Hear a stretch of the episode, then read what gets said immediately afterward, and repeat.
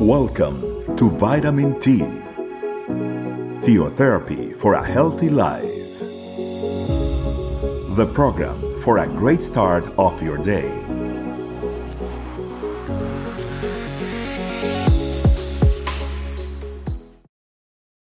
Hi, family. Welcome to another Vitamin T. Today we will be studying out of the book of 1st of John, chapter 2, verse 1. I have titled this meditation, We Have an Advocate.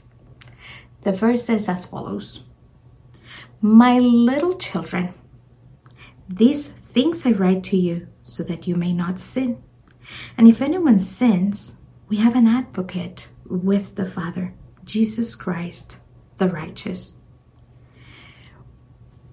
This verse begins not only my little children, which I love how John, having been known as a man that had a very tough temperament, mentioned by Jesus as one of the Boanerges, one of the sons of thunder in the Gospels, now refers to us as little children.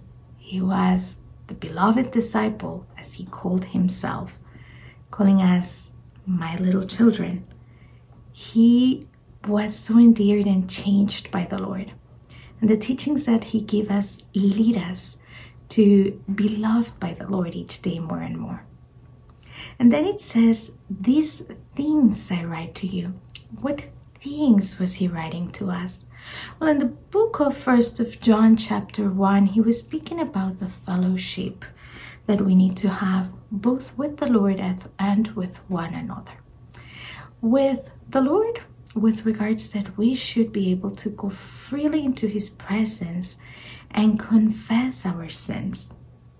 And with one another, in that we cannot deny to anyone saying, I have not sinned we should be able to freely go into the presence of the Lord, confess our sins, and be able to express to, to the Lord anything that we are going through.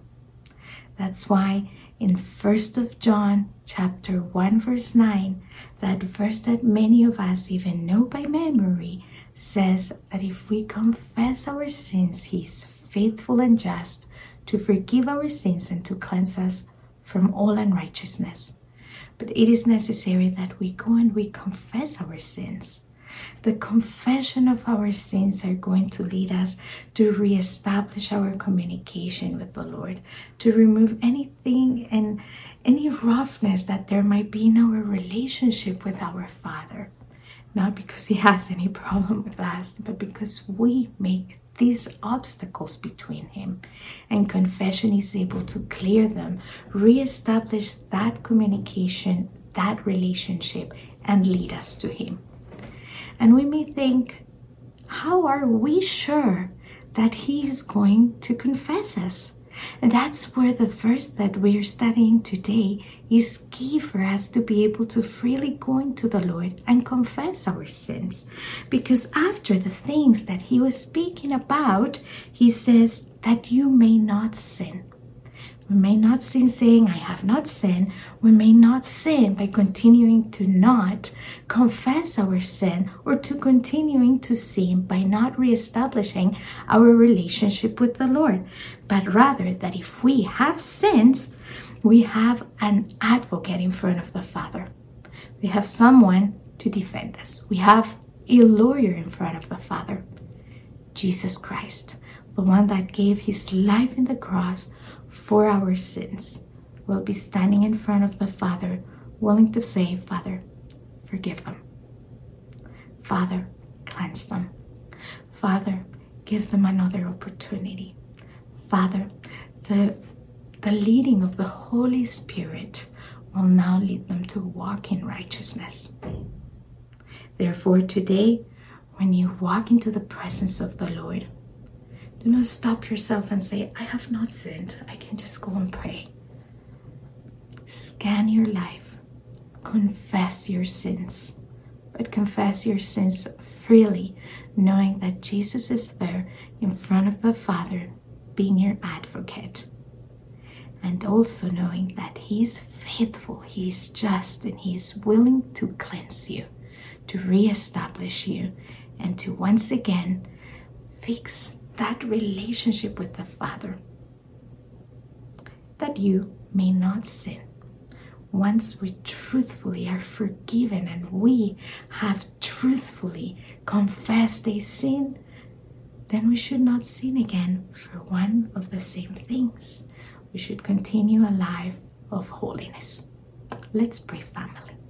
I give you thanks, Lord, for reminding us today that not only you are our Savior, you are as well our advocate in front of the Father, leading us that in this life where we may make mistakes, we can freely go, confess our sins, re-establish our relationship, also that we can freely, Father, be truthful in front of others, knowing that when we go in front of you, you cleanse us that you are our friend, you are our Savior, you gave your life for us.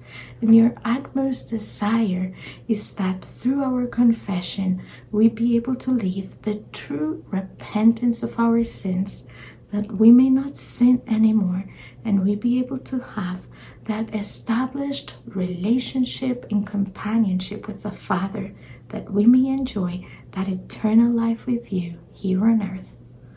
We give you thanks today for this scripture that you have given to our hearts as a gift today. We praise you and glorify you in Jesus. Amen. Thank you, family. We will see you in another vitamin T. Be blessed. Bye bye. Thanks for joining us. Remember, the vitamin T can be found in audio, video, and written versions in our website estecamino.com. We'll be waiting for you tomorrow for your daily vitamin T. Theotherapy for a healthy life.